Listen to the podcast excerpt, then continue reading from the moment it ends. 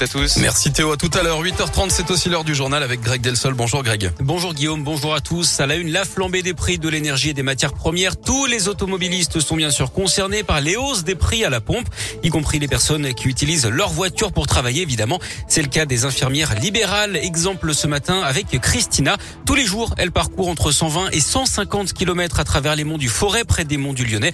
Si elle a fait en sorte de demander à certains patients de venir au cabinet pour économiser des déplacements, ce n'est pas possible De toute façon, nous, on a obligation de soins, donc il faut qu'on y aille. Du moment qu'on a accepté la prise en charge, j'ai une patientèle euh, très vieillissante, hein, qui sont dans les 90 ans en moyenne. Les papy mamies qu'on va, qu'on fait les toilettes, qu'on va mettre les bas, donner les traitements.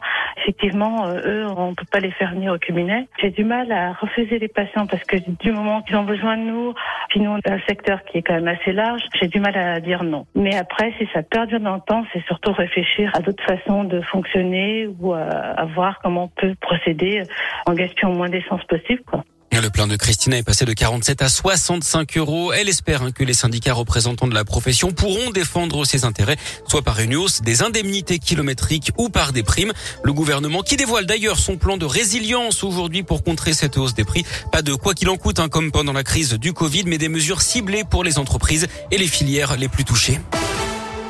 Dans l'actu également, cet accident de la circulation entre le Rhône et l'Ain. Hier soir, une voiture s'est encastrée dans un arbre à Belleville, en Beaujolais, c'est près de Villefranche. À bord, cinq personnes âgées de 17 à 19 ans. Le pronostic vital de deux d'entre elles est engagé. Elles ont été héliportées vers l'hôpital Édouard Herriot de Lyon. Les trois autres ont été conduites à l'hôpital de Glazé.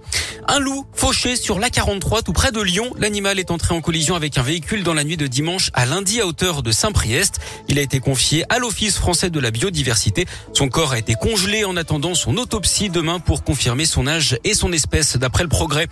Un risque de grève au supermarché Casino de la Guillotière. Les employés alertent sur leurs conditions de travail et réclament une prime de risque. Ils se disent à bout physiquement et mentalement. D'après le progrès, la direction écarte la prime de risque mais explique que le magasin pourra de nouveau fermer plus tôt si les conditions de sécurité ne sont pas garanties.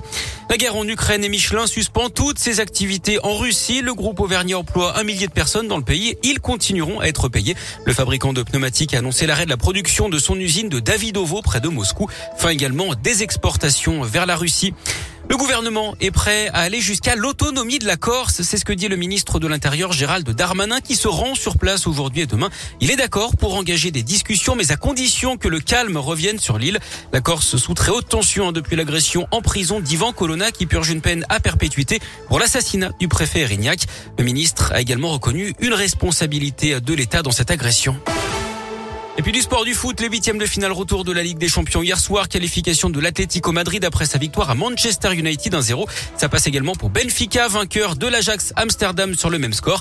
Et puis à suivre ce soir, Lille face à Chelsea. Les Anglais l'avaient emporté 2-0 match aller.